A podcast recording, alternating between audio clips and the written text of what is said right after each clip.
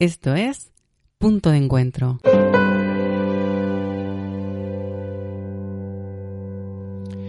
El escritor Dos Pasos dijo una vez, Podéis arrancar al hombre de su país, pero no podéis arrancar el país del corazón del hombre.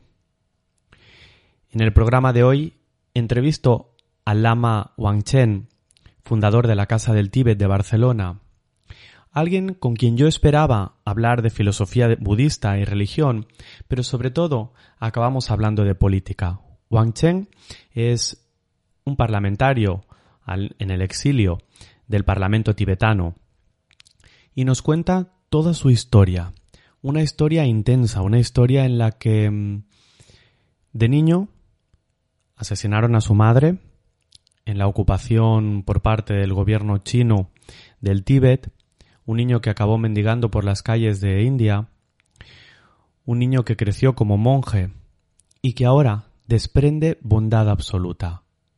Con él hablamos de todo esto y también hablamos de compasión, de los límites, de cómo gestionar el enfado, de muchas cosas.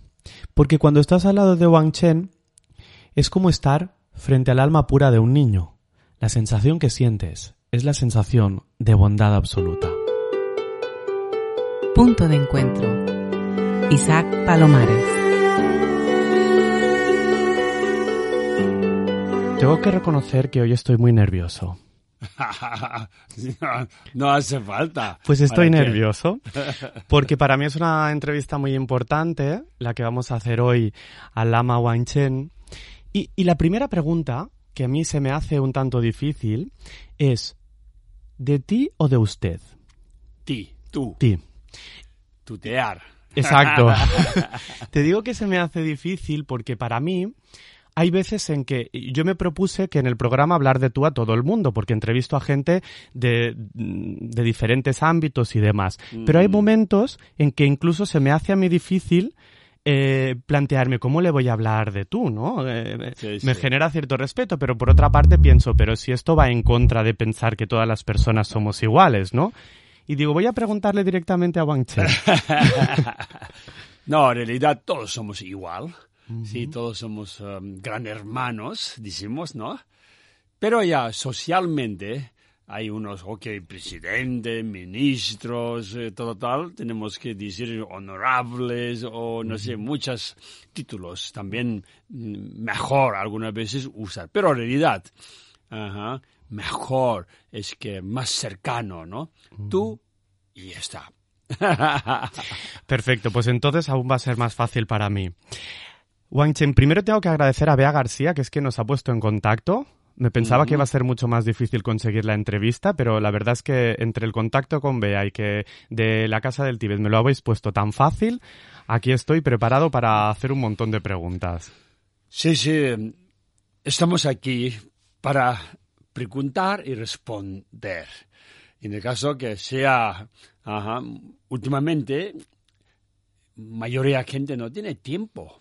¿Sabes? Una hora casi, una entrevista, podemos hablar muchos temas y sobre todo, un tipo de mensaje, no sé, según tus preguntas, voy a intentar máximo posible responder. Yo, mm, eh, como ha visto Wang Chen, lle- tengo la, la libreta vacía de preguntas, pero tengo el corazón lleno de preguntas. Ajá, eso, eso me gusta, sí. Tengo muchas Sí. cosas preparadas para preguntar. Y en primer lugar has hecho referencia al tiempo. Y creo que es algo importante para conectar también con nuestra paz y con nuestra tranquilidad, ¿no? ¿Cómo mm, ves el tiempo en Occidente? ¿Cómo llevamos el tiempo en Barcelona? ¿Cómo... Paz y felicidad es un punto que todo mundo busca, sin diferencia de qué nacionalidad, qué continente vive y quién somos, qué nivel de, ah, no sé, ah, estatuto, condiciones de vida. En el caso que todos nosotros, incluso los animales, también queremos vivir en paz y felicidad. Pero es difícil un lado. Sí, imposible no es. eh, difícil en sentido que donde tú vas a vivir en una montaña, o que Montserrat o Montseny o no sé, eh, entonces hay menos ah, dis- eh, no sé, molestia, ¿no? Ah, y ah, así que tú puedes conseguir más paz. Ahora, gran ciudad, como Madrid, como Barcelona, entonces hay ruidos, hay vecinos, ¿verdad? Que algunas veces buenos vecinos, algunas veces vecinos muy, muy mala cara, ¿sabes? Siempre, cada día mala cara pone. En el caso, es eso triste. Tu primera, primera hora sale a trabajar y después un vecino no saludar, aunque tú saludas y ellos no, no responden, entonces, uh, ¿qué está? Que- ah, en el caso que gran ciudad tiene que tener mucho ánimo y mucha, ¿verdad? Que, ajá, mm, ah, aceptación. Y eso es la felicidad, como hablando un poco de tu pregunta. Entonces, ya, no solo los católicos puede ah, felicidad y los musulmanes sufrimiento tampoco. Los in- entre musulmán, entre budismo, entre hindú, ah, judío o católico, cristianismo, con cualquier cosa religiosos, puede tener derechos para vivir bien. Aunque los políticos ateos también tienen derechos y busca ah, un tipo de felicidad y paz. Pero, ajá, eso no es algo exterior, ah, es algo interior. Ajá. Y ahora mismo en Navidad, ya sabes, ya llegando dentro de unos días Navidad, todo el mundo busca felicidad exterior. Corte inglés, supermercados, sí, sí, ah, para comprar, para regalar y de- buscando made in China, ¿sabes? Sobre todo, sí, ahora, y, eh, regalos, todos muy baratos, busca más barato que sea, y eso es eh, made in China, pero, otro lado, sí, Made in China eh, tampoco dura mucho, ¿sabes? No tiene calidad.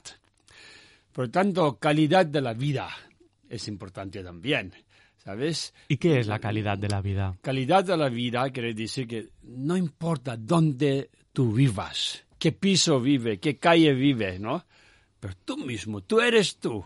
Entonces tú mismo, desde por la mañana, ah, un momento tú abres tu mm, despertador o como sea, tú abres el ojo y ya está. ¡Wow! Estoy vivo, ¿no? Estoy vivo gracias a Dios, Allah, Buda, quien sea, ¿no? Entonces estoy vivo. Qué suerte, ¿no? Un día más voy a hacer bien. Voy a hacer, voy a salir, voy a mm, sí, saludar todo, voy a intentar ayudar si es necesario a alguien. Si no, por lo menos hoy voy a ser significativa en mi vida. Ajá. No voy a enfadar, no voy a engañar a nadie, no voy a molestar a nadie. Hoy quiero ser buen día. Aunque está lloviendo, buen día. Aunque está nublado, buen día. Aunque está mucho sol, también buen día. Esa es la cosa. Pero si yo intento no enfadarme, ¿no me puede producir más enfado el no tengo que enfadarme, no tengo que enfadarme, cada vez me, me enfado más, no tengo que enfadarme? ¿Hay algún truco, algún secreto, al- algo que nos pueda ayudar a, a tener esta actitud de la que estás hablando? Sí, enfadar. enfadar ni tu pareja, tus hijos, a tus vecinos. Nadie gusta cuando tú estás enfadando. A ti mismo, cuando tú enfadas, No me tú, gustó nada, tú es verdad. pierdes tu paz interior. Totalmente. Tú no puedes sonreír mientras tú estás ajá, enfadado, ¿sabes? Y después, aquí hay un momento en tu casa, si tiene un perro o gato, un momento tú estás en paz, pero gato disfrutando contigo, corriendo, subiendo so- encima del sofá, aunque no es permitido, pero ellos saben que no está enfadado, no me pegará, no me hará nada. Ellos captan la energía. Y después, aquí hay un momento, si tú tienes mal humor, enfadado, los perros, gatos tampoco acercan a ti.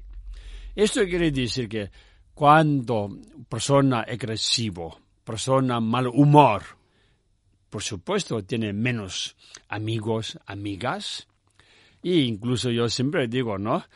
Cuando, si no sea tan simpático, incluso navidades familiares no va a imitar. Ni cena de noche vieja, ¿sabes? Porque si tú estás mala cara siempre, en mal humor, y después siempre enfadado, y otras familias están uh, celebrando un poco de fiesta, ¿no? y después tú no ríes, no sonríes ni saludas, porque para ellos es muy pesado. Por lo tanto, decimos que enfadar, no enfadar es difícil también, pero tenéis que saber es la desventajas del enfadar. Así, cada vez tú intentarás uh, enfadar menos. Y contradicción de enfadar es que, sí, simpático, amor y compasión también. Sí, cuando tú tengas buen corazón, sí, entonces ya todos vecinos Ah, sí, eh, te quiere, ¿sabes? Y sí, sí. Voy a poner un ejemplo, a ver si me ayudas. Yo he tendido la ropa y el vecino ha hecho una colada con lejía. Entonces le ha caído toda la lejía a mi ropa. Yo me despierto y veo toda la ropa que antes era oscura a manchas de lejía. Ajá. ¿Cómo hago yo para que no me suba el calor en el cuerpo aunque no le diga nada al vecino, aunque pueda entender que el vecino pues eh, se ha despistado, pero ¿cómo hago yo con ese calor que me está subiendo de ver de golpe toda mi ropa manchada? Sí, entonces, eh, no, eso es muy práctico también porque uno es real, porque pasa mucho a vecinos esto, ¿no? y yo no tengo experiencia esto, pero ya nos pasó también de arriba cayendo aguas o, em, sí, basuras o algo tirando abajo, nos llega. Y, pero, nada, si es seco, pues, muchos polvos son secos. Entonces tú, sí, muevas un poco, los polvos sale y no, no hace falta. Uh, pero si es mojando, si lejía, no sé, cosa tal, jabón, todo esto, entonces, verdad que eh, tú, otro remedio es la cojas otra vez y otra vez lavadora. Es decir, que al final lo que nos estás diciendo es que actuemos de una forma práctica y no nos quedemos pegados en el enfado, ¿no? Eso, eso, práctica. Si, es, si el vecino no tiene mala intención de hacer esto. Ya, vecino, ya ha hecho esto sin saber, sin notar. Entonces, tampoco tiene culpa tanto. Si mm. alguien ha hecho intencionalmente, entonces, uy, esto tiene que pensar algo. ¿Y qué hacemos? vamos a imaginar que el vecino dice, ahora te voy a, a ensuciar la ropa, ¿no? ¿Qué hacemos en ese caso? ¿Hablamos con él? ¿No hablamos? ¿Qué, ¿Cuál sería? No, eso está ya. Entonces tiene que hablar. ¿Por qué quieres ensuciar? ¿Para qué sirve a ti? Ajá. ¿Tú estás feliz? Haciendo mal a otro, tú estás feliz. Entonces a ti, encima de tu piso, si ellos hacen para ti, ¿tú qué será? ¿Qué va a pasar a ti? Igual imaginar, meditarlo. Para hacer algo malo es fácil pero si alguien hace malo a ti, tú puedes aguantar, aguantar o no. Pregúntale. Y, él se irá a enfadar a más que uno mismo, ¿no? Entonces, así hay. Importante es que hablar. Tenemos que enseñar mucho, porque muchos vecinos, mucha gente, son buenos, pero mucho ignorante también hay. ¿Qué quiere decir ignorante? Ignorante quiere decir, no sabe si está, alguien está eh, molestada, enfadada o no. Ellos no, no piensas.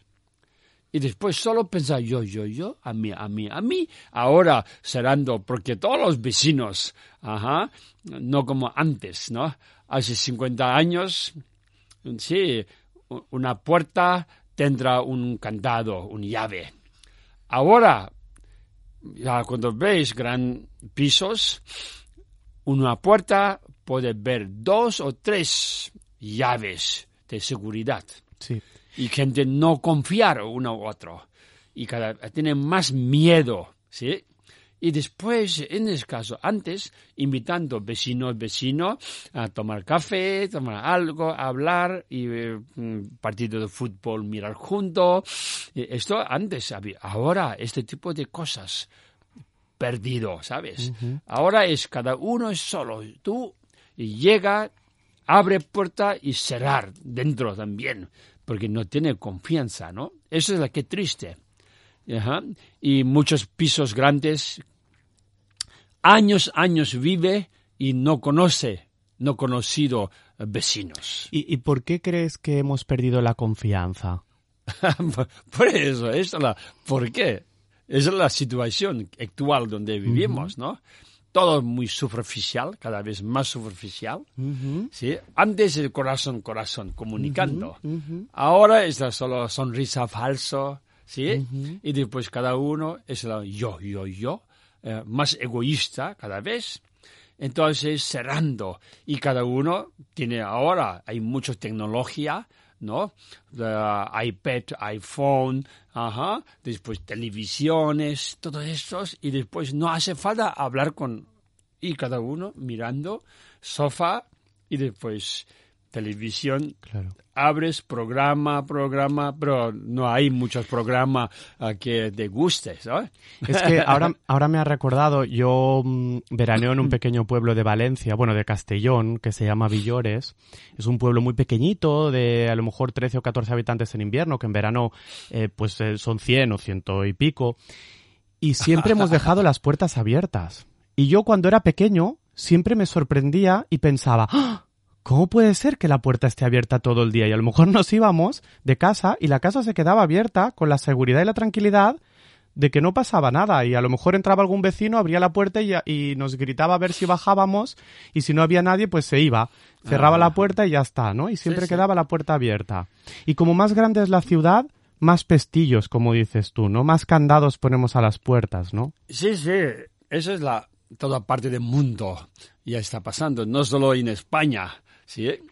Y eso la lastima a un lado, ¿vale? Antes un vecino, si falta mm, café o sal, pides sin vergüenza, porque con mucha confianza pides, ajá, pedir al vecino, el vecino un día si falta algo azúcar, pide otro. Eso como familia vivimos, ¿no? Antes. Ahora en Tíbet, como tú dices, tu pueblo pequeño, ¿vale? Pero en Tíbet también, antes, ni existe también cantados.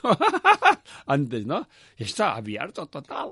Y después, ahora es también cambiado, ¿no? Tíbet, como ya eh, tibetanos ya tienen miedo a los chinos. Claro, claro, claro. y después cantados ponen, porque los chinos pueden meter en cualquier sitio y incluso llevar todas las cosas, y porque ellos son más potentes, más poderosos que nosotros, ¿no? Claro. Luego hablaremos de los chinos y hablaremos del Tíbet, porque tengo aquí también eh, tu biografía que se llama Lejos del Tíbet, que mm, escribió María Teresa Pous eh, y que está escrita como si la escribieses en primera persona muy, muy, muy interesante. Luego hablaremos de ella.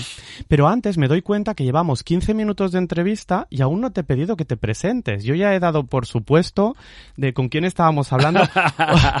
Wang Chen, si te pregunto, si, si te pido que te presentes para que nuestros oyentes sepan quién nos está hablando de no enfadarse, quién nos está hablando de confiar en los vecinos y quién nos está hablando de todo esto, ¿qué nos dirías?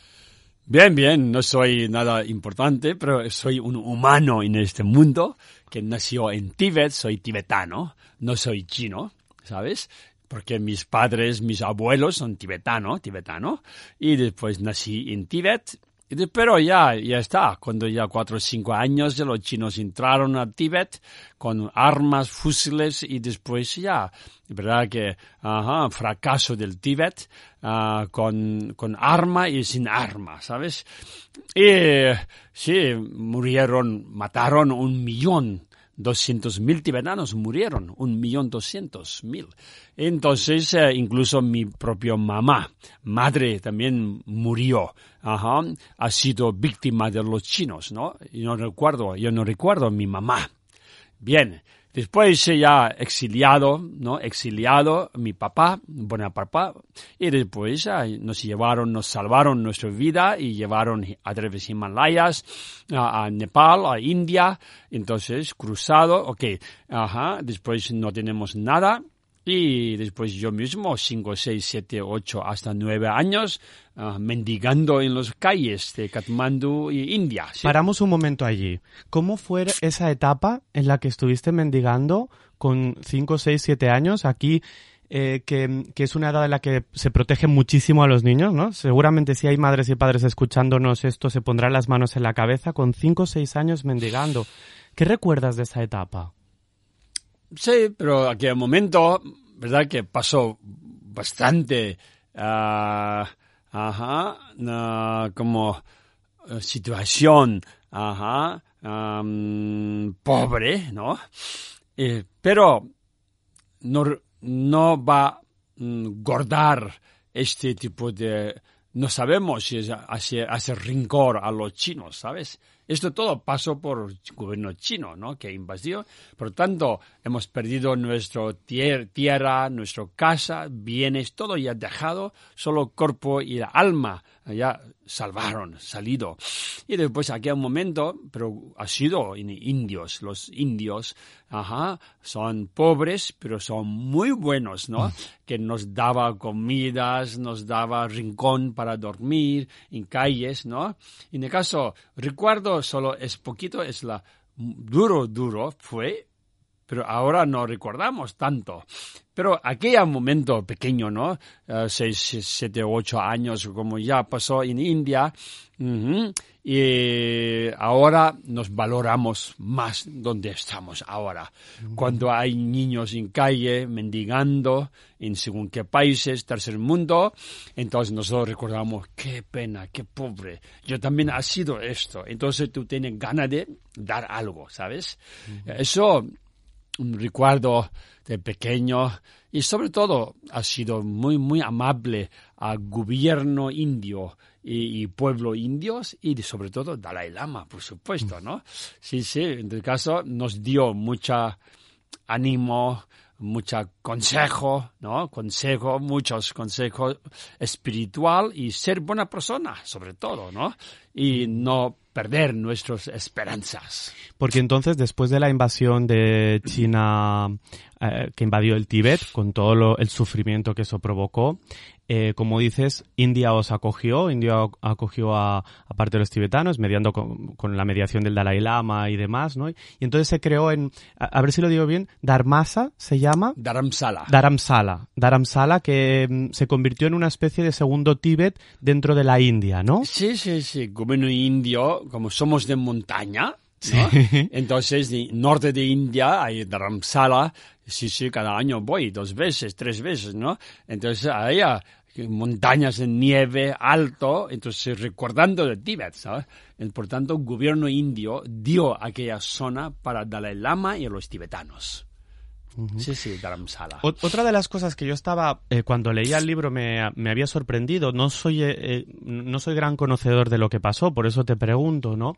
Yo me pensaba que al final lo que se estaba pidiendo, o lo que los tibetanos pedían, era la independencia del Tíbet, pero leyendo el libro vi que lo que se pedía era autonomía, ¿no? Que la, pedir la independencia era demasiado ambicioso y que había un punto medio que era generar autonomía en el Tíbet para poder seguir eh, pues eh, gestionando el espacio desde la perspectiva tibetana, ¿no?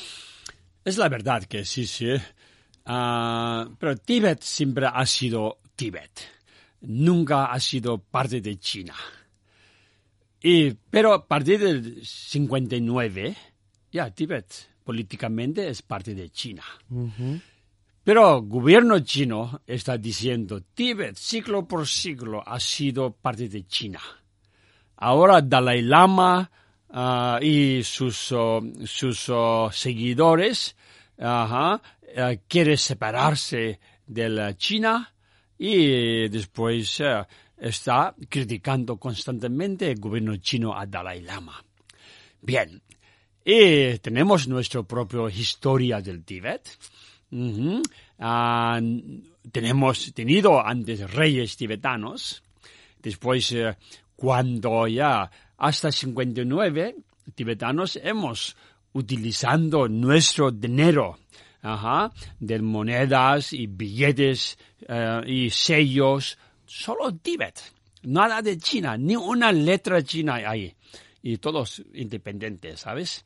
Después, ok, a partir de 59, entonces ahora en China utiliza uh, dinero de China, ¿sabes? Y sello, y militar chino, toda esa bandera Tíbet está prohibido en Tíbet, ¿no? Ahora. Y después, uh, ok, foto de Dalai Lama también está prohibido en Tíbet estos días. Bien. Ahora, entonces, 59 hasta 77, 8, hemos uh, gritado en calles en India independencia del Tíbet. Sí. Porque sabiendo que Tíbet era independiente. Sí, sí, sí. Entonces hemos reclamando que Tíbet, para tibetanos, ¿no? Que los chinos vayan a China, Ujú, puede vivir mejor en China, y que tibetanos nos deje en paz en Tíbet.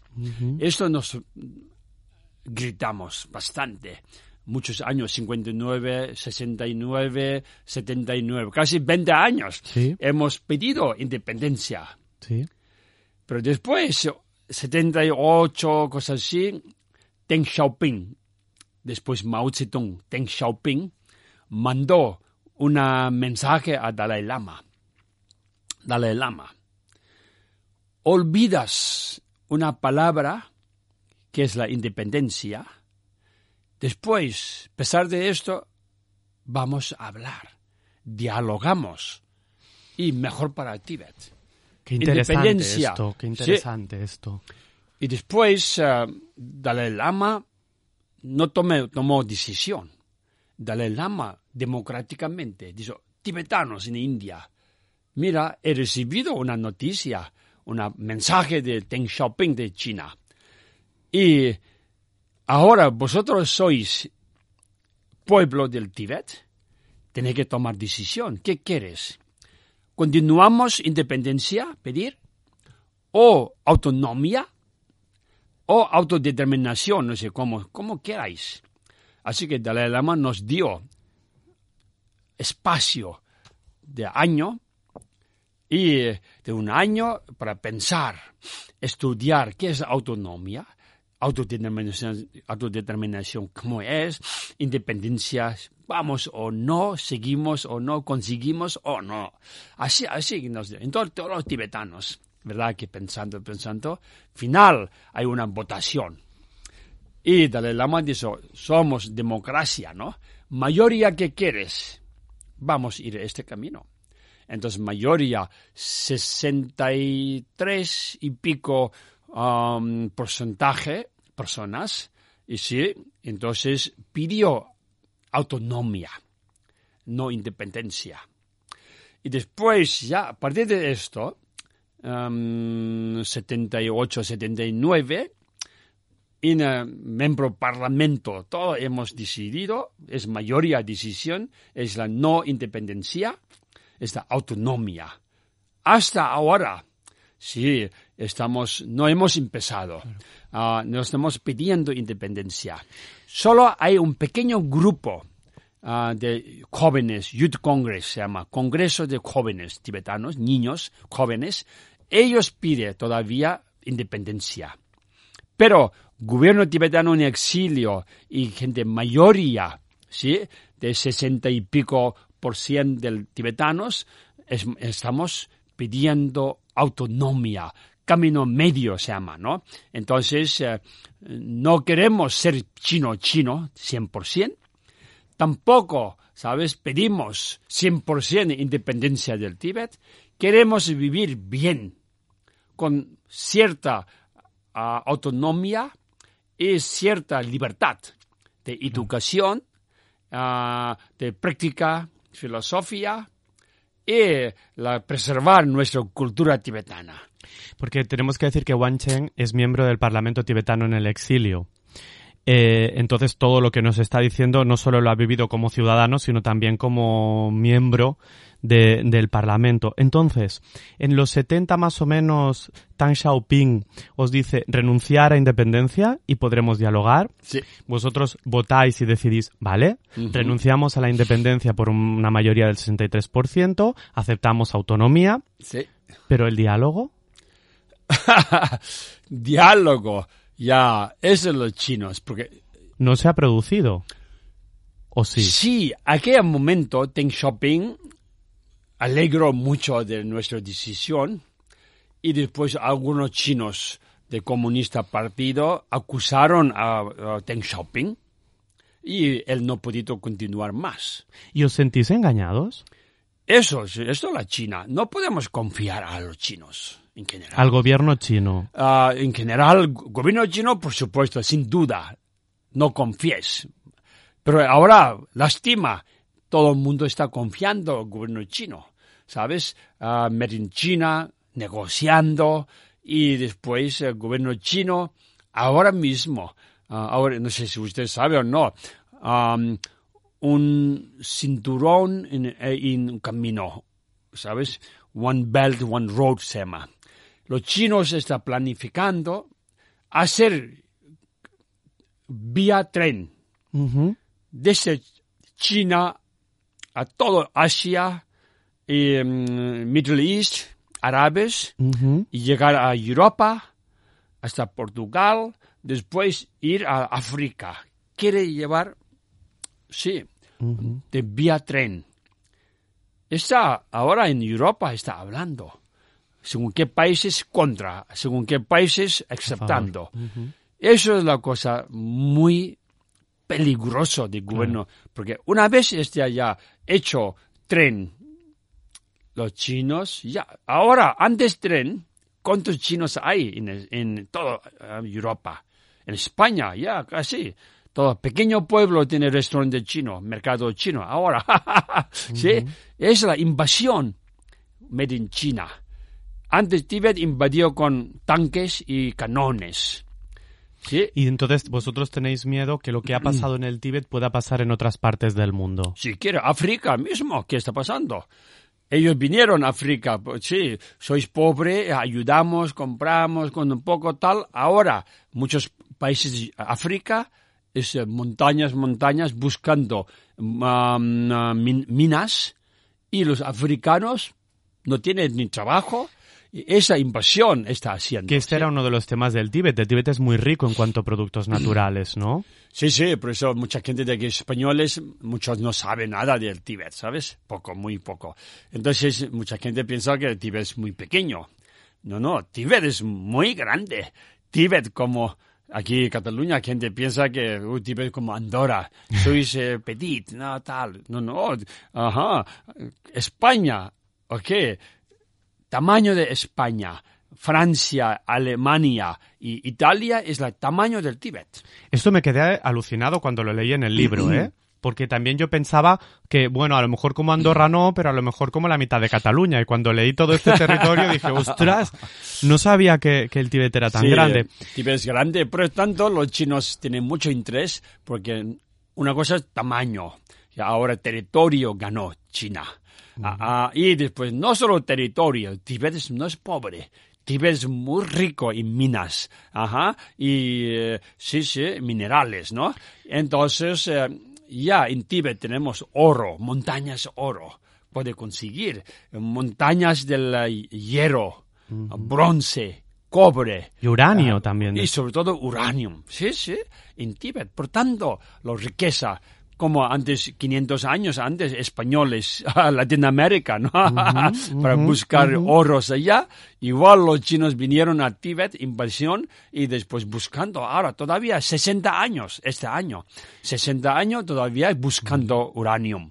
Entonces, si el diálogo no se ha producido, ¿por qué vosotros seguís pidiendo autonomía y no volvéis a pedir independencia si ellos no están cumpliendo la parte del... Si lo estoy entendiendo bien, ¿eh? Vale. Si ellos no han cumplido la parte del trato, Sí, ellos siempre dicen que, tampoco los chinos dicen que no queremos dialogar. ¿vale? Ellos dicen que sí, vamos Vale. a dialogar, pero no llega a tiempo. y después de India, del gobierno tibetano en exilio, siempre decimos, ¿cuándo hablamos? Por favor, el tiempo está pasando. Y los chinos dicen que sí, sí, sí, vamos a hablar, vamos a hablar. Y después nunca habla. Y unas veces, no sé, por total siete o ocho veces, ellos oh, ya manda ya a delegaciones. Hemos mandado siete, ocho veces a delegaciones a China para hablar. Pero es para, para, para, ¿qué quiere decir? Engañar a nosotros, ¿sabes? Y tres, cuatro días, ¿qué haces? ¿Recibe? Lleva al Gran Muralla China un día, segundo día enseñando Gran Muralla China, después eh, Beijing y banquet. Ah, sí, de cena, banquet y fábrica de seda, visitar, todo esto, seña. Después, uy, ya, tiempo pasado. No hay tiempo. Próxima vez hablamos. Y es delegación. No he podido hablar nada, solo visitando. Y seguís esperando el diálogo con China. Sí, y después, ahora, desde Olimpiada 2008 y 2009, ya no he tenido hasta ahora 10 años, 2009, 2019, no he tenido eh, ningún diálogo. Ah, estamos pidiendo cada vez. Pero ahora el gobierno chino, ¿qué está diciendo? Decimos sí, sí, pero esperamos, porque Dalai Lama es mayor cuando muera Dalai Lama, ningún país va a ayudar al Tíbet y Tíbet va, va a caer. Ahora, mientras Dalai Lama está vivo, internacionalmente apoyando al Dalai Lama, y por tanto él va a morir pronto. Así que decimos sí, sí, sí, dejamos pasar tiempo. Es el gobierno chino está diciendo. Pero Dalai Lama, ya 84 años tiene ahora, pero está súper bien, ¿no? Sano. Él va a vivir 110 o 113 años. Y esto ya sabemos. Él mismo, hay predicciones, incluso Dalai Lama mismo comprometió que va a vivir 110 o 113 años. Así que tiene, tiene mucho tiempo todavía los chinos, ¿sabes? En el caso, pero nosotros, mejor, Dalai Lama siempre dice, vale, vamos a vivir juntos. Separar no es bueno, ¿sabes? Con cierta libertad de educación, movimiento, libertad de religión, derechos humanos, que si respeta al gobierno chino, vamos a aceptar. Y Sí, eso es la cosa, que todavía estamos siguiendo diálogo, eh, y esperando y camino medio y después eh, autonomía estamos pidiendo oficialmente. Weinstein, a lo mejor me, meto en un camino un tanto espeso ahora, pero y si no quieres entrar, yo te voy a preguntar lo que quieres, tú me vas a contestar lo que quieras. ¿eh? Sí, sí, sí. Libertad absoluta.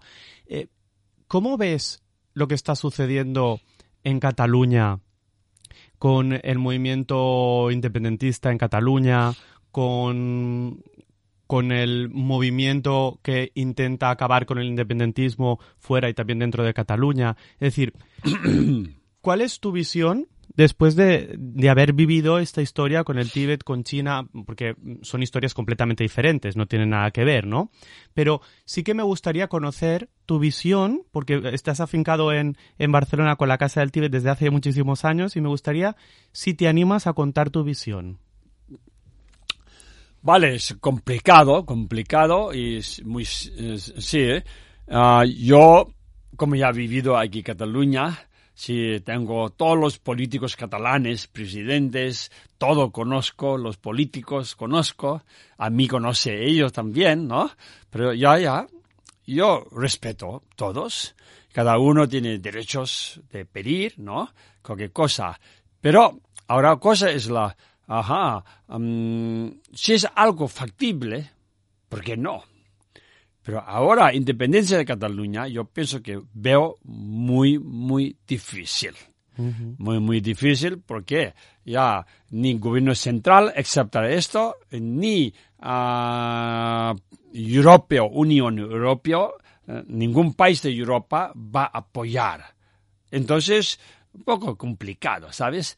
Entonces, eh, lastima un lado es que, sí, aquí mismo mucha gente familiares, hermanos, um, sí, unos uh, um, independencia, otros no independencia, entre ellos rompiendo ajá, de relaciones. Y también aquí Casa Tíbet mismo, hay mucha gente viene, antes amigos, después eh, independencia, ahora no, no quiere ver uno y otro. Eso, eso es lástima, ¿no? Mm. Pero ojalá, ojalá, ¿no? Que todos estos que pides independencia, entonces a través la no violencia y con diálogo es más importante. diálogo, de verdad que, ¿qué quieres? Violencia no, no, no, no es bueno para nadie, ¿sabes?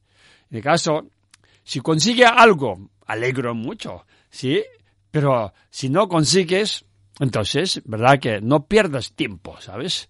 No pierdas tiempo y después eh, buscando vivir dignamente, vivir con autonomía. Antes yo siempre decía, Tíbet, estamos pidiendo como Cataluña, antes, ¿no? Antes no pedía independencia. Entonces, como modelo, como Cataluña, queremos Tíbet, ¿sabes?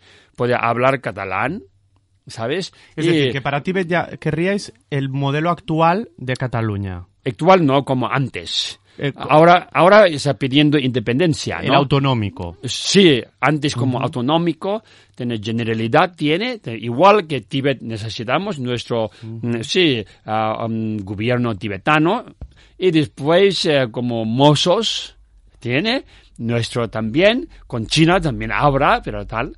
Después, eh, idioma tibetano, entonces, en Tíbet nos enseña ahora.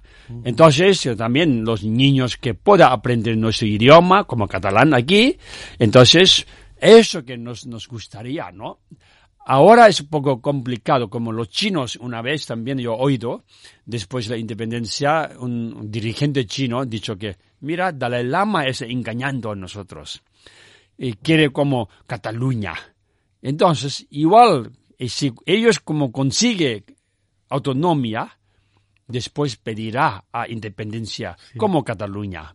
Eso también lo he leído en tu libro, en vuestro libro. Sí, entonces esta, ¿vale? Entonces yo digo, ojalá que incluso que está impreso ahora, mm, sí, todos también conozco ellos, ¿no? Entonces, eh, un lado, sí, libertad de expresión. Todo el mundo puede pedir que quiere, ¿no? Entonces ellos pidió independencia. ¿Vale? Y en el caso, ya. Ahora condenando, ¿no? Del 10 eh, y he estado ya casi dos y pico años, tres años en cárcel ya. Y ahora más, 10 o 13 años en cárcel condenando solo pedir independencia. Eso un poco también, yo pienso que, ¿sabes? Vale, un año, dos años y tal, ya. Pero ahora 10 años, 15 años en cárcel es bastante... Es decir, que por lo que me estás diciendo, eh, vosotros como tibetanos ya mm, firmaríais donde fuese para tener la autonomía que ha tenido Cataluña durante los últimos años y sin, em, eh, sin embargo mm, también piensas que la cárcel a la, o el juicio o la condena a la que han condenado los diferentes líderes independentistas es un tanto exagerada. Desde... Es un poco, sí, sí, sí. Este sería como el resumen de... vale, vamos a entrar un poco a la, en la parte espiritual porque para mí mm, eh, tengo mucha curiosidad en ello, tengo mucho interés. Eh, yo he trabajado mucho desde el mindfulness y desde la autocompasión y tengo algunas preguntas que me gustaría conocer, me gustaría... Y, quiero aprovechar el tema de China. Es decir, tu madre fue asesinada mm, por la invasión china en el Tíbet. Y eso es, al menos yo no me puedo hacer a la idea porque me parece algo absolutamente doloroso, ¿no? Y, a mí, con el tema de la compasión, me surge una duda que me preguntan mucho también, ¿no? Cuando yo mm, trabajo como psicólogo y cuando atiendo a la gente y demás, ¿no? ¿Cómo puedo ser compasivo con quien me ha producido un gran dolor o con quien me está haciendo mucho daño, ¿no? Y yo he pensado, bueno, hoy estoy con un experto en compasión, se lo traslado directamente a, a Wang Chen. ¿Cómo se puede, cómo, no sé si practicáis la compasión con el gobierno chino, no sé si es posible, si no es posible, ¿cómo mezclamos compasión y poner límites con quien te está dañando? Sí, con gobierno chino no tanto compasión, pero más paciencia. Paciencia. Sí, nosotros practicamos paciencia con gobierno chino. Sí, la compasión es la cosa, ¿verdad? Que, ajá, a los oh, militantes chinos que, que está, ¿verdad? Que mm, torturando, que produciendo mucho dolor, sufrimiento a los tibetanos, aquellas eh, militantes chinos, entonces tenemos compasión también. Quiere decir que ellos, sin saber, solo escucha de orden de arriba, entonces ya, ajá, haciendo maltratos a los tibetanos. Ajá. Por lo tanto, ellos van a sufrir, ellos van a sufrir consecuencia de esto, ¿no? Ah. Es decir, que al final aquellas personas que están generando dolor, de los milicianos chinos que están generando dolor, a vosotros os generan compasión porque creéis que se están, que por obedecer a determinadas personas están generando un mal karma que les va a producir un dolor grande y entonces ya tenéis compasión ahora porque creéis que lo que están haciendo les va a generar dolor. Eso, eso, qué pena. Sentimos, ¿sabes? Qué ignorancia, eh, qué hacer estas cosas porque tarde o temprano ellos van a sufrir. Sí, esto ahora está plantando, un, sí, un campesino plantando uh, una semilla de, uh, de manzana o, o valenciano como naranja, ¿no? Entonces, dentro de unos años va, a nacer muchas naranjas. Ahora ha puesto solo una semilla, ¿no? Entonces, igual que esto, ahora cualquier persona hace malas acciones, malas karmas, entonces esto produciendo más adelante, entonces mucho sufrimiento también. Yo tengo la teoría y me gustaría compartirla contigo, Chen, a ver qué piensas, eh, que cuando alguien actúa dañando a otro, no necesita sufrir en el futuro porque ya está sufriendo en el presente. Es decir, cuando alguien está bien, cuando yo estoy feliz y contento, quiero el bien de todo el mundo. Si un día estoy resfriado y me encuentro mal, eh, me siento como más tenso y demás, ¿no? Entonces yo tengo la teoría que al final solo hace el mal aquel que ya está sufriendo de por sí, ¿no? ¿Qué, piensas, Wang Chen? ¿Qué me dirías desde la tradición budista de, de esto, ¿cuál es su punto de vista? sí, tu ejemplo de resfriar. Resfriar no es nada. Aquí hay gente resfriado y me pone en la cama porque no irá a trabajar. Es excusa. resfriar, ¿no? Pero es la menor enfermedad de resfriar. Pero hay mucha gente, tiene mucho dolor, pero muchas enfermedades. Ajá. Y qué pena también. Hay todos los hospitales está tope, ¿no? Hay lista de espera. Ah, pero qué pena. La enfermedad también no es automático. Enfermedad no creado por Dios. Enfermedad no creado por creador, ¿sabes? Enfermedad, problemas, todos creando por cada uno nosotros mismos. ¿Nosotros creamos la enfermedad? Sí, nosotros mismos. ¿De, qué manera? De acciones, forma de pensar, pensar negativamente, hablar negativamente, actuar negativamente, esto va acumulando un tipo de energía negativa, después bloqueando un tipo de parte de tu cuerpo, canales o chakras bloqueando, Después ya sale un bulto allá, un tumor allá, cáncer otro lado, otro lado, porque todo es la verdad que original es la ignorancia, decimos. La ignorancia es la, ah, es la origen de todos los sufrimientos y a través de ignorancia, no saber, entonces actuando diferentes actividades, acciones, estas acciones negativas, entonces creando su resultado dolor, sufrimiento, enfermedades. Por lo tanto, ajá, ah, cuando alguien está enfermo, medicamento está bien tomando, está ayudando a algo. Pero muchas enfermedades, solo medicamento no es, basta. Entonces tenemos algo, medicina espiritual. Ajá, espiritual medicina quiere decir forma de meditaciones, forma de mantra recitaciones, etcétera, etcétera. Mismo tiempo tomando medicamento, entonces velocidad. Ajá, puede curar. Porque la espiritual medicina, disminuyendo tus ignorancias, tus uh, engaños mentales, así que tú puedes curar mucho mejor. Eh, ah, ok, hay una técnica. Bien. Y después, ah, enfermedad. Ajá. ah, sí, enfermedad es bueno para los médicos. Doctor, hospital, farmacia es bueno porque ellos pueden vender más. a los enferme- Nadie enferma, entonces los médicos no tienen trabajo. Farmacia nadie compra. en el caso. Pero, otro lado es que cuerpo sano, mente sana. Es tan importante. Gente que tiene salud siempre tiene más buen humor. Pero, Que- pero entonces, para, yo para entenderlo, ¿eh? Pero entonces, por ejemplo, ¿no hay monjes que meditan diariamente, que hacen el bien, que, que no tienen cáncer? Es decir, tú puedes hacer el bien, tú puedes meditar, tú puedes y, y tener un cáncer, ¿no? Ah, casi em, ah, muchos lamas o meditadores, no, no, tiene algunas veces, de- sí, de la, ah, mm, sí, como tensión alta porque no mueve físicamente, no mueve mucho.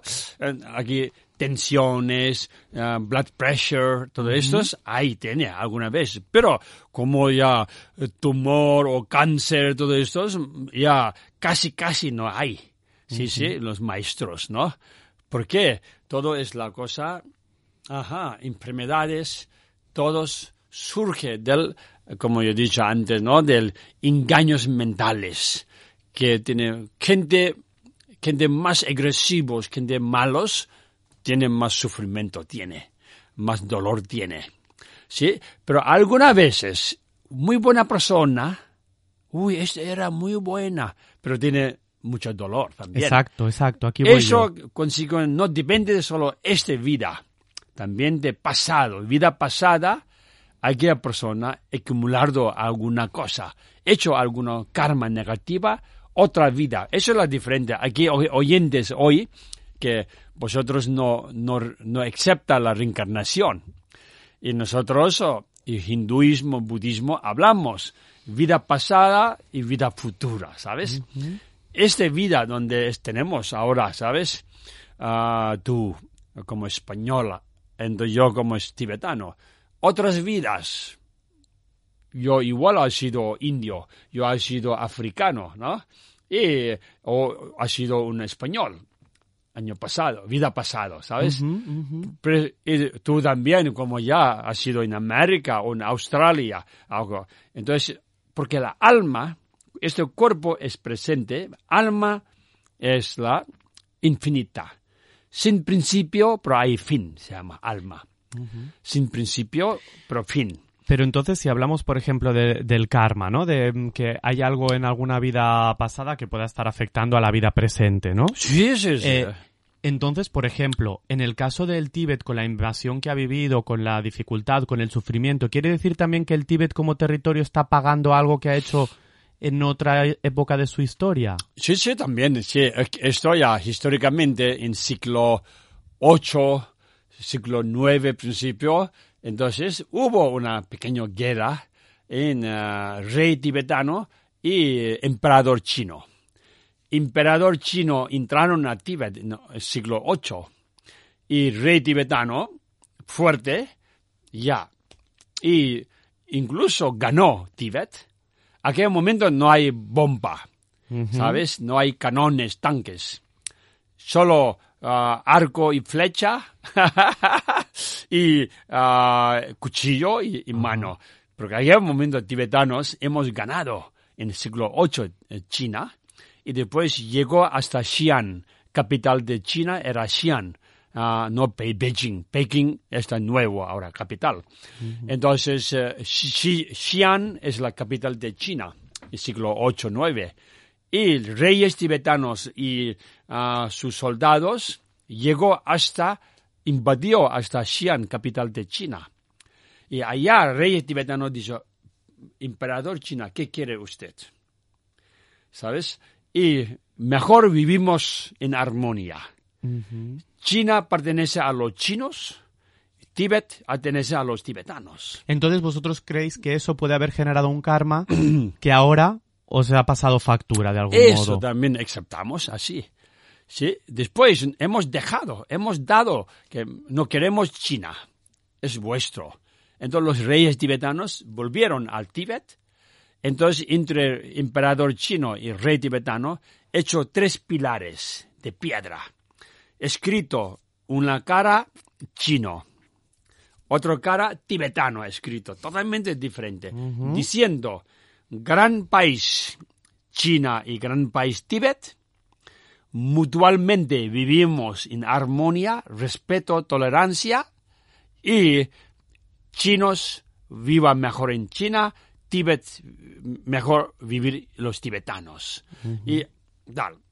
Tres, uno en Xi'an, otro en frontera, otro en Tíbet Potala, ah, sí, palacio. Y ahora hay chinos, estos tres pilares ya sacaron todas las letras que he escrito, todos sacaron. Mm, Y quitaron, hecho, borraron. quitaron, borraron y dice que no, esto es mentira, porque no he escrito nada. Pero tenemos nuestros documentos tibetanos, ¿no? Te- Hay escrito. Vol- ok, Volvamos a la parte espiritual. ¿Qué es entonces la compasión?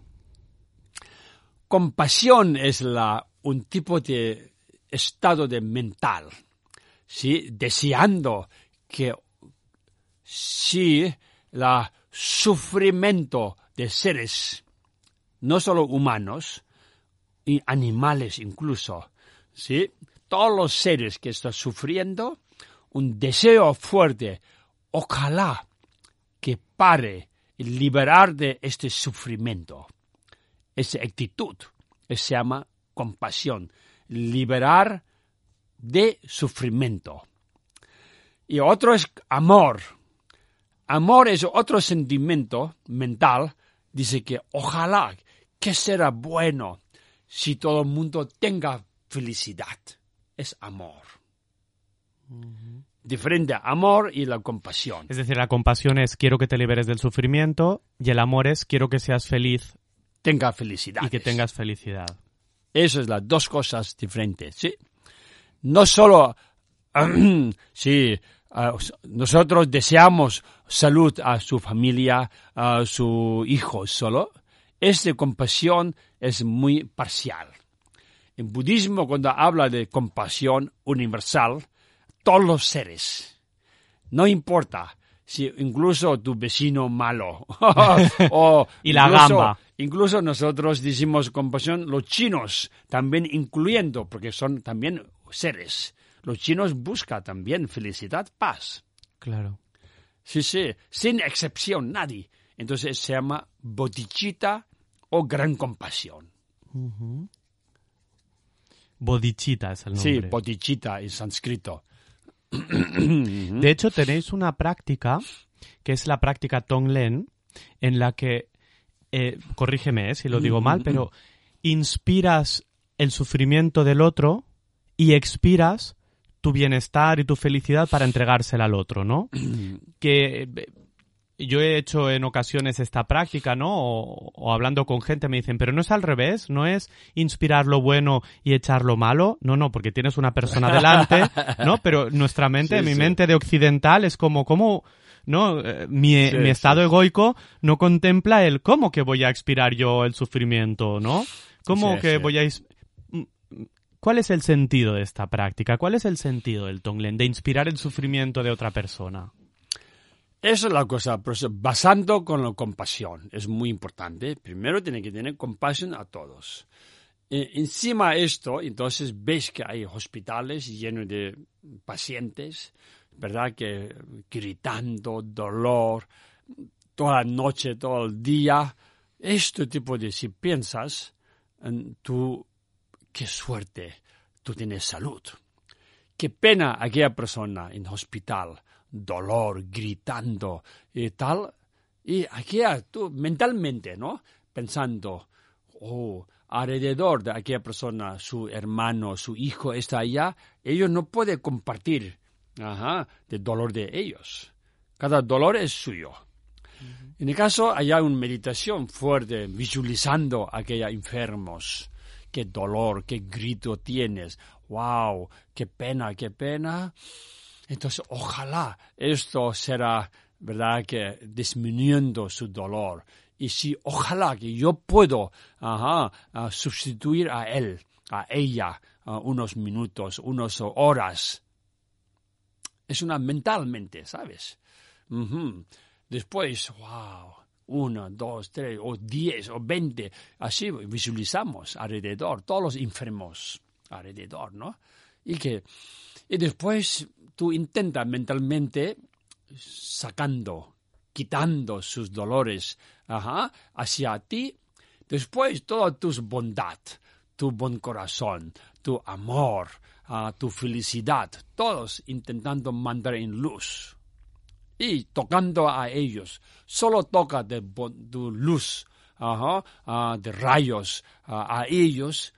Tú tienes que imaginar, wow, sí, sí, calmando. Si tiene mucho calor, aire acondicionado, aire, ya calmando. Igual que esto, ellos tienen mucho calor, mucho dolor.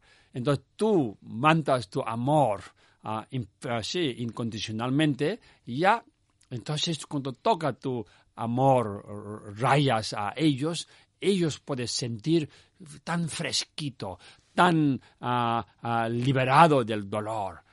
Y así tú puedes imaginar, ¿sabes? Y así, así, que esta fuerza, incluso cuando preguntas a aquella persona, mm, mm, recibe algo influencia, ¿sabes? Sí, sí, eso. Y más que nada que los, cada paciente tiene que aceptar, tiene que... Una persona, si... Ok, dos personas, mismas enfermedades. Alguien más abierto mentalmente tiene menos dolor. Aquella persona ¿Por qué a mí? ¿Por qué a mí? No, ¿Por qué? ¿Por qué? ¿Por qué? Estoy mal, estoy mal. Si piensa, aquella persona parece que el dolor es más grande. El, esto depende de nuestra mente, el pensamiento. Si uh, piensa yo fuerte, eso más dolor tiene. Menos yo, ajá, entonces tengo dolor. Pero ya, mes que viene, ojalá estaré mejor y después al lado tú, ajá, otro peor que tú, ah, estoy dolor, tengo dolor, pero aquella tiene cáncer, qué pena. Yo no tengo cáncer, solo dolor. Así que si piensas esto, también tu dolor será menos. Siempre tiene que mirar, ¿sabes? Como equilibrar. Equilibrar, ah, eso. Ah, Christine Neff habla de humanidad compartida en el concepto de sentirnos a los demás cerquita de nosotros, ¿no? Y yo me he encontrado alguna persona que me ha contestado, a mí lo que me importa es estar bien yo, el otro me da igual. Entonces, aquella persona no será muy feliz nunca, egoísta, ¿sabes? Yo, yo pensando, porque si piensas todo, medicamento, enfermeras, comida, trae enfermeras, médico, chequear, dar medicamento y ropa que lleva, todos, depende de otros, gracias a otros. Tú solo, yo solo, ni puede conseguir ah, manzana, ni puede conseguir cebolla, ni lechuga, ni, tomate, ¿sabes? Todos que comemos nosotros, ¿sí? Granjas, trabajando, campesinos, ah, en sol, en lluvia, trabajando. Gracias a ellos podemos comer. Los fabricas de ropa, todos los zapatos, todos en fábrica. Hay gente. Automático nadie hace. Gente. Ajá. Y esta es otra cualidad del budismo que tiene que ver con la gratitud, ¿no? Sí, a todos. Con la capacidad de agradecer todo.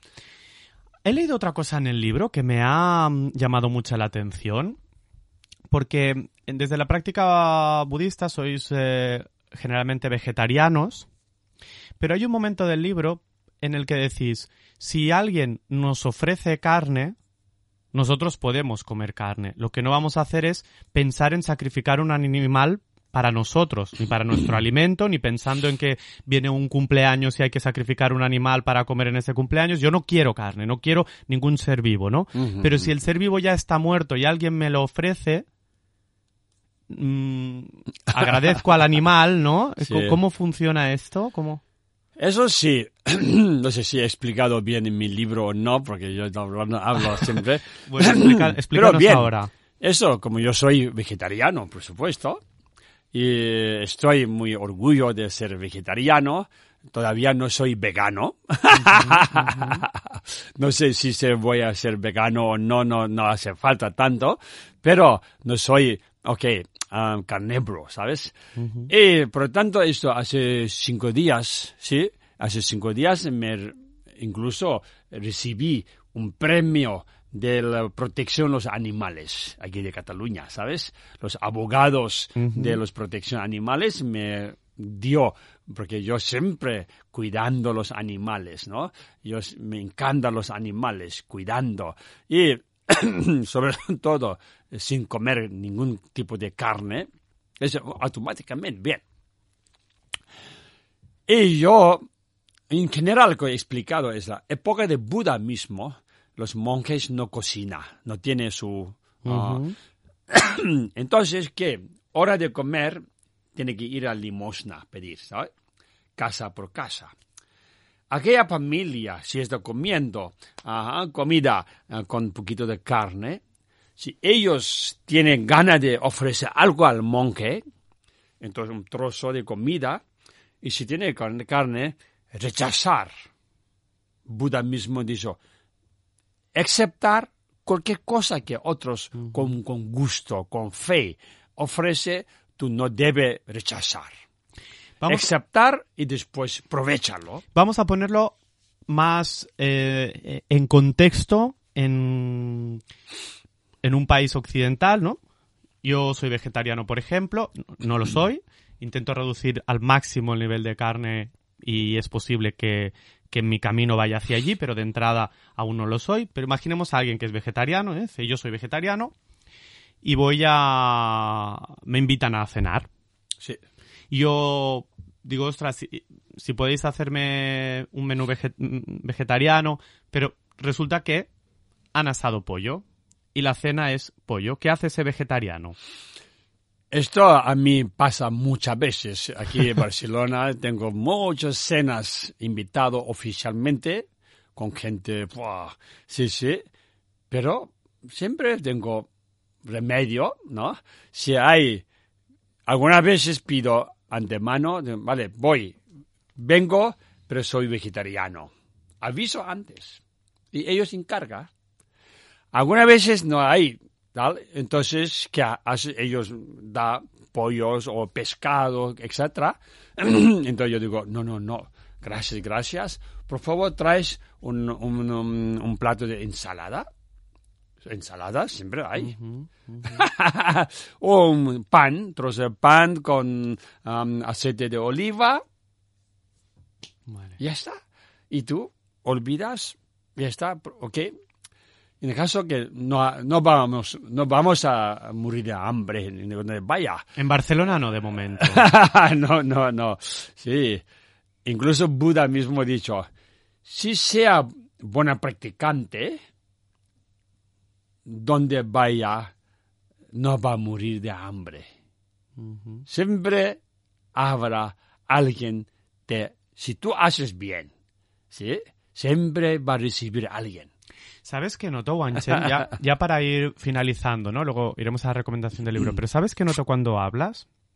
Noto que hay como una especie de, de confianza en la vida, ¿no? Como una especie de confianza en si tú haces lo correcto, lo correcto va a venir a ti, ¿no? Es como la sensación de lo que tú hablas, ¿no? Y claro, hay una parte de mí en que, como siempre digo en las entrevistas, ¿no? Y hay una parte de mí que aparece muy espiritual y luego aparece otra parte muy científica y se van como viendo a ver cómo se aclaran entre ellas, ¿no? Y hay una parte de mí que piensa, ¿cómo me gustaría que esto fuese así, ¿no? Y hay otra parte de mí que piensa, pero esto es muy inocente, ¿no? Y así te lo transmito. Me gustaría conocer qué piensas. ¿Qué les dirías a esas dos partes de mí que te hacen dos preguntas diferentes, no? Correcto, muy correcto, sí. Es así la vida. Nadie es perfecto en este mundo. Todo el mundo tiene fallando cosas, equivocando conceptos y eh, hace erróneos, etc. Bien, porque muchas veces gente no piensa, gente no quiere saber, gente no quiere descubrir las cosas, la verdad. Si alguien si dice, no, no, tú estás er-, error, no haga esto, esto, no quiere aceptar. Y gente egoísta, gente muy ignorante hay, ¿no? Entonces, en aquel momento tú puedes pensar, qué pena. Yo quiero ayudar a aquella persona, pero no hay manera. Hay niños jóvenes, chicos jóvenes como drogas que están empezando, drogadictos. Tú puedes ayudar, no, que no, no, es peligroso, no tomes ese, aquel niño no va a seguir tu consejo. Aquel momento, ¿qué va a hacer? ¿Quiere pegar a aquel niño? Tampoco. Entonces, única cosa es que, que lastima este niño, va a estropear su vida. Y también, no solo su vida, familia, económicamente, todos sufrirán mucho, qué pena, gran compasión. También puede, sí. Y después, otro lado es que hay gente muy egoísta, gente tal, muy buenas, pero también hay mucho sufrimiento. Ojalá que el mundo sea mejor, que cada vez más sabiduría tenga gente, más inteligencia, más buen corazón, sobre todo, ¿no? Mucha gente, corazón, buen corazón, es importante. Y nosotros, esencia del budismo, Dalai Lama ahora mismo nos dice, no hace falta cambiarse al budismo, no, no. Occidentales, vosotros tiene su propio origen uh, religión, que siga su origen. encima, intenta aprender algo del budismo, algo de hindú, algo de islam, que sirva a ti. Eso sería muy bueno. Por lo tanto, el Lama mismo dice, aunque tú no quieres seguir ninguna religión, simplemente ser buena persona, tenga buen corazón a todos. Y ya está, no hagas daño a nadie, y viva dignamente tu vida, es mejor que una persona religiosa, muy sectaria, muy uh, fanático, muy uh, siempre mala cara, triste, y después, ajá, palabras del Dios repitiendo, amén, etcétera, etcétera, y después eh, ala, ala, Buda, Buda, Krishna, Krishna, tanto, tanto, después engañando de los demás, hacer mal, mal día, mala cara a todo el mundo. Esto no sirve. ¿Sí? ¿Sabes qué me he fijado? Y, y ya vamos a ir a lo del libro porque se nos va a quedar una entrevista larguísima, aunque yo estoy disfrutando muchísimo. Hay momentos en que cuando conectas por ejemplo, cuando empezabas a hablar del Tonglen y demás, cierras los ojos para hablar con los ojos cerrados. ¿Para qué? ¿Te puedo preguntar para qué cierras los ojos? Esto también es un poco de mm, costumbre, ¿no? Algunas veces hablando, cosa tal, no sé, últimamente yo hablando con cerrar ojos, sí, me da mucha, ajá, paz. Sí, tu cara cambia. sí, sin ojo, así que mi pensamiento me inspira, así, así mejor. Sí, hablando cosa tal, veo gente cara, todo esto, y después algunas veces es, uh, sí, escapa algunos de mis pensamientos, ¿sabes? Por lo tanto, cerrar ojo es más, más, concentración. Cuando meditamos, no vamos a meditar ojo abierto, ¿no?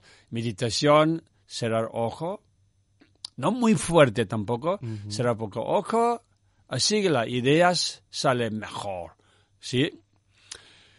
Ajá, sí, si no, siempre digo, hay meditaciones, ¿no? Entonces hay posturas especiales, sí, ojo no ni abierto ni total cerrado y boca tampoco abierto cerrado. Entonces, Yo- Semiabierta. sem- Sí, semiabierta, un poco así, relax, todo es relax, ¿no? Del cuerpo y tal. Entonces yo digo, en India, sobre todo, si meditando boca abierta, peligroso porque moscas puede entrar. Pero sí, digo, ¿no? Porque aquí no hay peligroso. Sí, sí, por lo tanto, muchas veces, no sé, mis conferencias, mis tal, entrevistas, me dice que mucha gente cerrar mucho ojo, tal, tal. Y, vale, yo siento, aunque cerro ojo, yo veo, yo veo todo. Sí, sí. ¿Cuántas horas meditas al día? Ah, ojalá, ojalá. Cada vez menos, cada vez menos, porque viviendo aquí en Barcelona, ¿no? No es tan fácil tampoco. Pero la duración no es importante. La meditación, meditar es importante. Sea 5, 10, 15 minutos por la mañana, wow. Que, sí, tomar café por la mañana. Sí, la gente, si no toma café por la mañana, ah, como zombie, ¿no? Cuando toma primero, toma café, parece desperta. Igual que esto, budismo, nosotros en general, si por la mañana, en cama mismo, ¿no? Sentado. Sí, despertas, uh, está un poquito sentado, calentito también todavía. Ah, qué bien, qué bien, tenemos. Gracias, todo. Y entonces, ya meditamos un poco, ¿sabes? Que meditar aquí al momento es la reflexionando, ¿vale? Tengo que hacer esto, esto, voy a encontrar con este, él, él o ella, y por lo menos hoy mismo voy a hacer bien, bien, ¿sabes? No voy a, ¿verdad?, que enfadar, por lo menos intentaré no enfadar, no mentir, no robar, a no hacer daño a nadie hoy. Si alguien me enfada, voy a ser practicante, paciente, más pa- paciencia o tolerancia.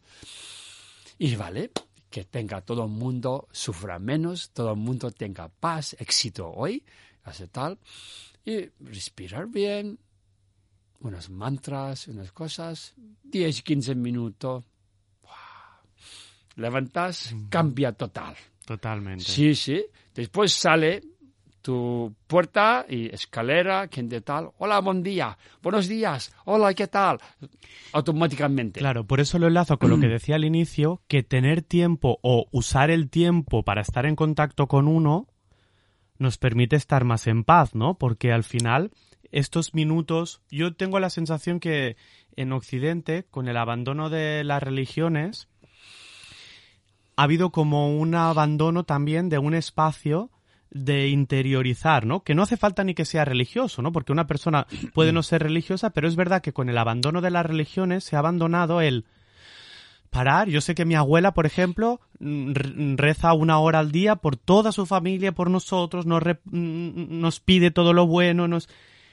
Y hay una parte donde, si tienes una religión, puedes abrazar la religión, ¿no? Pero aunque no tengas religión, puedes parar, agradecer, ¿no? Sí, sí, sí. y, sí. y- y desear el bien a todas las personas, tanto a las que amas como a las que no amas, ¿no?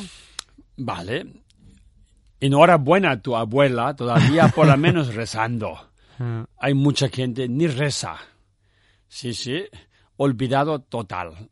Y diciendo que somos católicos, pero ni agradecer a Dios un día, una vez al día. día. Eso qué pena, ¿sabes? Solo ah, título o, sí, como ropa, ¿sabes? Católica, pero no, ni va a misa en domingo, ah, ni Semana Santa, ni Navidades, pero sí, sí, hay mucha gente. Y dice que somos católicos. ¿Y qué católico es este, sabes? claro. Una cosa. Pero otra cosa que, aunque no practicar tanto, tanto, tanto, mis abuelos, abuelas, misas, y después haciendo cosas, algunas veces, hablando, eso mejor que nada, ¿sabes? Muy bien. Después ahora, eso, como tú explicando, se- no hace falta ser religioso, yo siempre digo también. Si es alguien es religioso, muy bien, pero practicante. Si no practicar, solo creencia no sirve Claro. mucho. Y religioso y espiritual, un poco diferente. Hay gente espiritual y religiosa, mejor los ambos. Hay gente espiritual, no mucho religión. Es segundo mejor.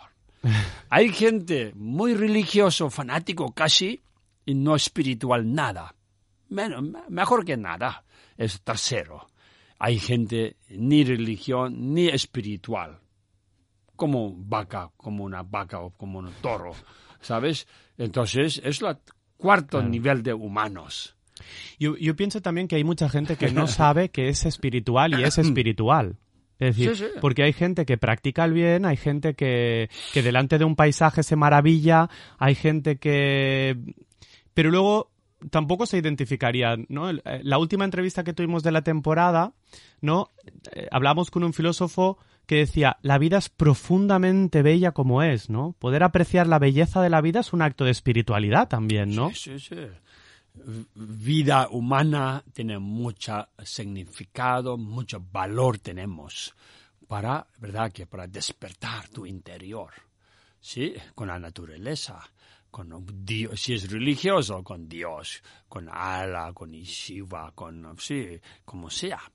Eh, si no es religioso, humanos también tenemos, ¿verdad?, que total potencia humana para despertar tu interior, ajá, conseguir más paz, conocer tú mismo mejor, ajá, ah, no fijarse todo otro, vecino, vecino, puntando, ellos, ellos, no, no, no, punta tiene que hacer, ¿qué tú haces? ¿Qué tú piensas? Y corregir tú mismo. ¿Sabes? Si no, gente normal siempre criticando otro y no sabe si tiene mancha a ti. Eso, eso es. Por tanto, hay espacio. Espejo es muy bueno. Decimos, Dharma, espiritual, son espejo para ver tu cara, tu interior. Si tú eres bueno, haces bien o haces mal. Piensas bien o piensas mal. El espejo ah, es necesita. La biblioteca. ¿Cuál es el libro que nos vas a recomendar? Hay muchos, por eso, la, según si me preguntas sobre un libro budista, entonces, vale, como últimamente Dalai Lama tiene muchos libros, ¿no? Muchos libros y sobre todo ahora hay un libro que se llama Arte de la Felicidad. Eh, es fácil de leer, es un mensaje de felicidad que estamos buscando. No solo para los budistas, ¿sabes? Y otro libro también, Más allá de la religión. Dalai Lama también, Más allá de la religión. ¿De qué va este libro? Eso es la cosa, ¿verdad? Que religioso es importante, ajá, creencia es importante, pero más importante es como hemos hablado, los valores que tenemos. Qué bonito. Tolerar. Más allá de religiones, hay cosas. La tenemos esperanza, evolución. Todo esto no automático. Tú tienes que trabajar. Entonces, valores, ¿no? Es la más allá de la religión. Eso es muy importante. Y eso como de Dalai Lama. Y también hay otros como, ok, Desmond Tutu. Desmond Tutu y Dalai Lama hecho un libro de la alegría. Alegría. No importa si es católico, alegría. Si es musulmán, alegría. Si es budista, alegría. Dos líder- líderes, Dalai Lama y Desmond Tutu, son muy amigos y han hecho un libro juntos. Se llama Alegría en castellano. Muy bien, pues estas tres recomendaciones y yo añado también el libro llamado Lejos del Tíbet de María Teresa Pous, donde mm, habla de toda la vida de Tupten Wanchen, que es con quien hemos estado conversando hoy. Nos vamos a lanzar ahora una botella al mar, metafóricamente, con un deseo para la humanidad. Botella al mar.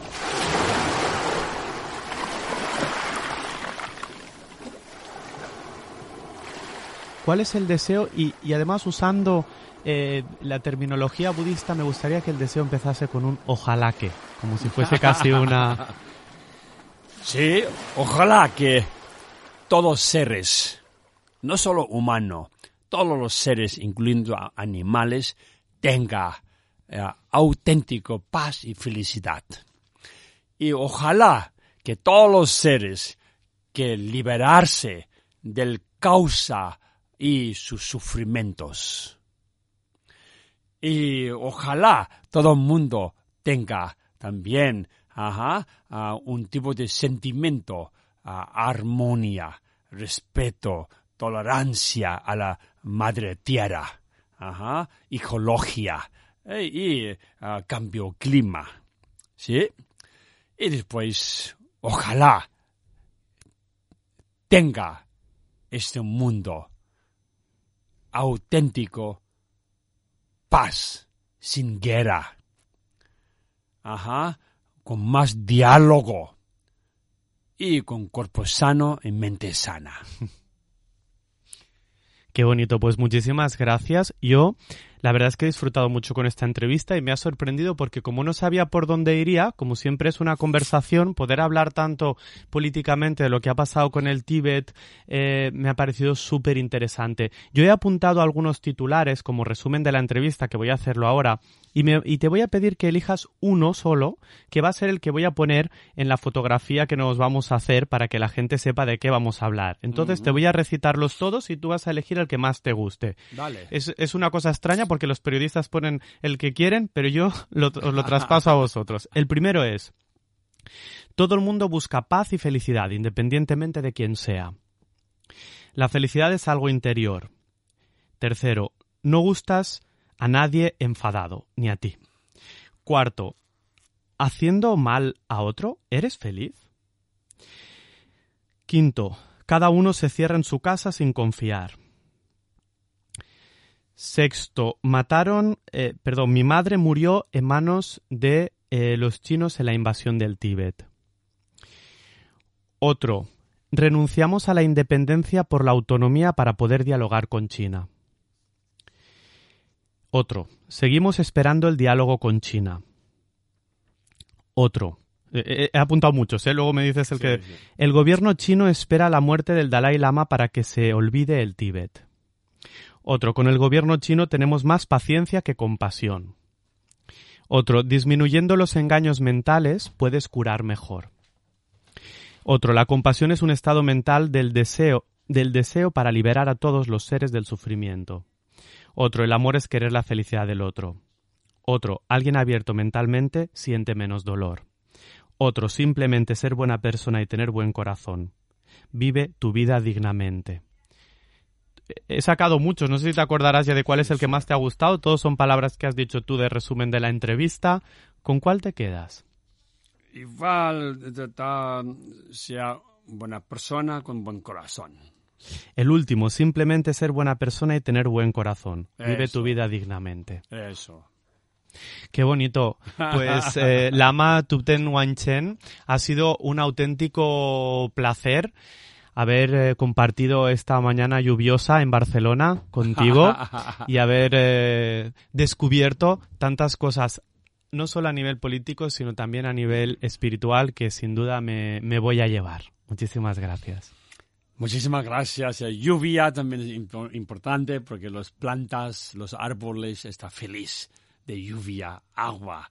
Sí, sí. Igual que nosotros todos que hoy es este programa, ¿verdad? Que sí, sí, disfrutar, disfrutar y aprovechar vuestra vida, Ajá, más digna, más simple, más mejor persona y que no quejes tanto, porque ya tenemos esta vida humana que tenemos, ¿verdad? Que problema, todo el mundo tiene problema. ¿Quién no tiene problema en este mundo? Nadie. Todo el mundo tiene problema. Son impermanencia. Nada dura por siempre. Ánimo, mucho ánimo, ¿vale? Gracias, gracias. Si quieres profundizar en la comunicación o las relaciones humanas, puedes hacerte con mi libro, El viaje de Hermes. Y si te ha gustado el programa, puedes dar un me gusta o escribir un comentario. Así nos ayudarás a llegar a más gente. También puedes seguirme en las redes sociales. Soy Isaac Psicólogo en Instagram y Twitter e Isaac Palomares Psicólogo en YouTube y Facebook. O enviarme un mail con texto o grabándote con la grabadora del móvil a info arroba isacpalomares.com. Y hasta aquí el programa de hoy. Nos vemos en 15 días. Ya sabes que si quieres saber quién va a ser la persona que nos va a acompañar en el próximo programa, lo que tienes que hacer es seguirme en redes. Allí te lo cuento. Hasta la próxima. Un abrazo. Punto de encuentro. Isaac Palomares.